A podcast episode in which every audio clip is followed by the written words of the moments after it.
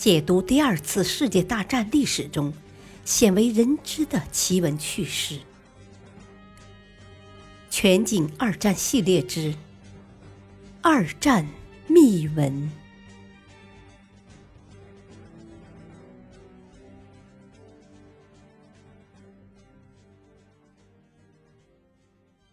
第一章：绥靖内幕。第一集：慕尼黑阴谋。不帮助德国把苏台德地区搞到手，英法两国是不肯罢休的。在欧陆争霸问题上，英国一贯认为，英国没有永久的同盟者和永久的敌人，只有永久的利益。我们的行动应该以利益为准则。第一次世界大战结束后，凡尔赛条约确立了法国对德国的优势，奠定了法国在欧陆的霸权地位。法国拥有欧洲最强大的陆军，成为英国最大的敌人。福德意法，在法德之间确立相互冲突的关系，维护英国在欧洲的仲裁国地位。是英国在第一次世界大战后很长一个时期内所追求的目标。但对德国乃至全世界来说，最不幸的事就是希特勒这个战争狂人的诞生及上台。第一次世界大战后，德国极度混乱的政治经济形势，使得希特勒登上了政治权力的巅峰，开始实践他那可怕的理论。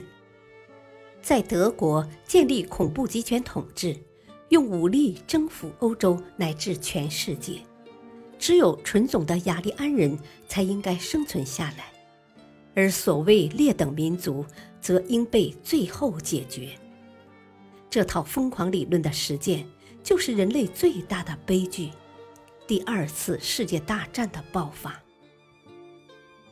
一九三五年，德国政府巧妙利用英法。争霸这一深刻矛盾，争取英国的支持，撕毁了凡尔赛条约，明目张胆的疯狂扩军备战，迅速的完成了扩军计划。一九三七年五月二十八日，内维尔·张伯伦出任英国首相。丘吉尔为了进入内阁，在发言中称赞张伯伦是杰出的议员和活动家。但张伯伦担心丘吉尔在政府中可能变得势力过于强大，因此不断排斥丘吉尔。张伯伦主张推动德国与苏联交战，这样既消灭了苏联，也会削弱德国。丘吉尔却到处演讲说，德国是英国最大的威胁。一九三八年十二月十五日，在军事压力下，奥地利政府本来对英法两国政府抱着一线希望，但英国对德国致奥地利最后通牒的反应，只是提出外交上的抗议而已。法国政府则一直未采取什么行动。奥地利向德国屈服了。二月二十日，希特勒向议会发表演说。他明白无误地向世人宣告：今后七百万奥地利人和三百万捷克斯洛伐克的苏台德区的日耳曼人的前途将维系于德意志。就这样，希特勒不费一枪一弹，便为德国增加了七百万人口，大大加强了德国的战略地位。使捷克斯洛伐克处于德国的三面包围之中。三月十三日，希特勒作为大英雄回到维也纳，受到奥地利人的狂热欢迎。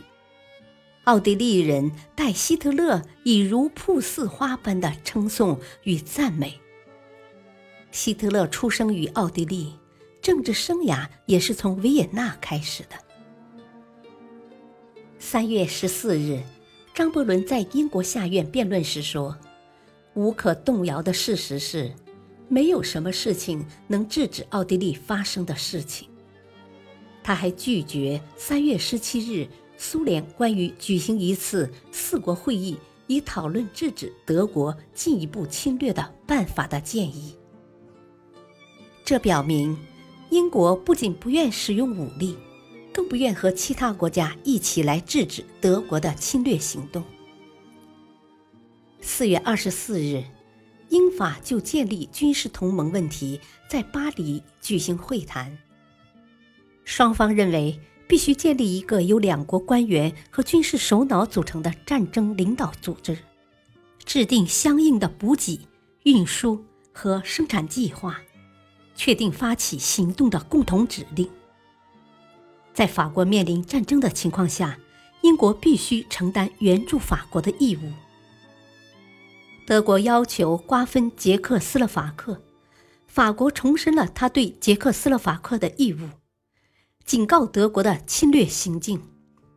张伯伦表示，英国不愿帮助捷克斯洛伐克。五月二十日下午。在贝奈斯总统的主持下，捷克斯洛伐克政府举行紧急会议。会议决定军队进驻边防筑垒工事。法国重申增援捷克斯洛伐克的诺言。苏联表示将向捷克斯洛伐克政府提供援助。英国再三向德国指出局势的严重性。面对一些欧洲国家的反对。德国退却了。五月二十六日，德国恢复同捷克斯洛伐克政府的谈判。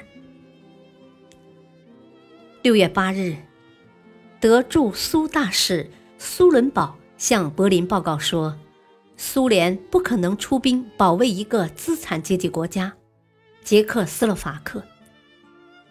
波兰只顾眼前利益，不愿让苏联军队借道增援捷克斯洛伐克。而且对捷克斯洛伐克的特钦地区垂涎三尺。八月三日，张伯伦派人赴捷克斯洛伐克调查，并充当苏台德危机的调解人。实际上，张伯伦的真正意图是把捷克斯洛伐克的苏台德区转交给德国人，铺平道路。八月二十三日。德国和与捷克斯洛伐克有领土争议的匈牙利进行谈判。希特勒对匈牙利的摄政霍尔蒂说：“谁要想坐下吃饭，至少得帮帮厨师。”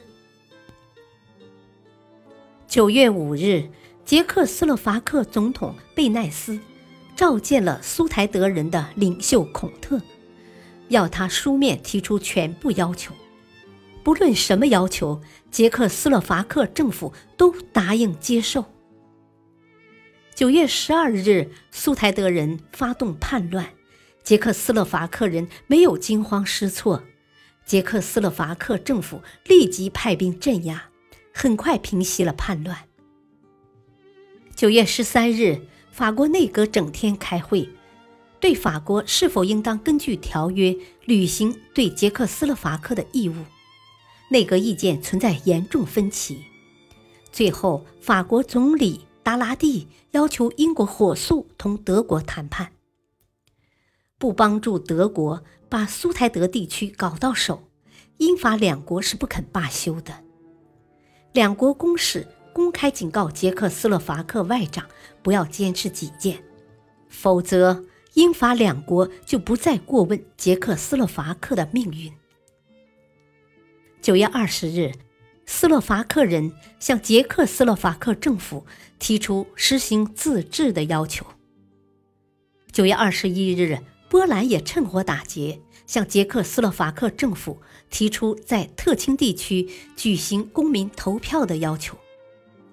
九月二十二日，匈牙利向捷克斯洛伐克的卢西尼地区提出领土要求。一九三八年九月底。张伯伦前往慕尼黑，参加了英法德意四国首脑会议。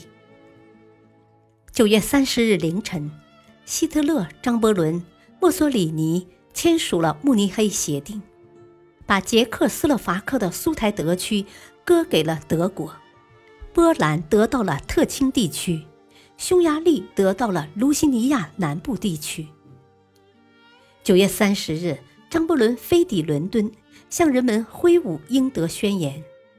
张伯伦骄傲地说：“在我国历史上，这是第二次把体面的和平从德国带回到唐宁街来，这是我们时代的和平。”在巴黎，达拉蒂总理受到英雄般的欢迎。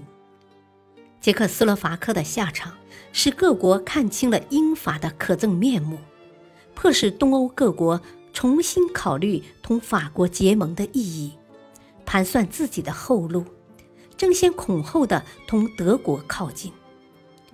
法国与捷克斯洛伐克、波兰、南斯拉夫和罗马尼亚的同盟土崩瓦解。一九三八年十一月二十二日，张伯伦访问巴黎时，迎接他的是打倒慕尼黑的口号声。一九三八年十二月，德国外长里宾特洛甫访问巴黎，准备签订德法宣言，更深层的意图是离间英法关系。法国外长梅内一再强调英法团结的不可动摇性。因为法国不能再失去英国了。一九三九年三月十五日，德国吞并捷克斯洛伐克，随即要求波兰归还但泽，并解决波兰走廊问题，遭到了波兰的拒绝。绥靖政策推行的结果是德国强大了，英法削弱了。三月二十三日，立陶宛在德国政府。所提条件上签字，德国吞并梅梅尔地区，完成了对波兰的包围。英法同德意的矛盾逐渐成为主要矛盾。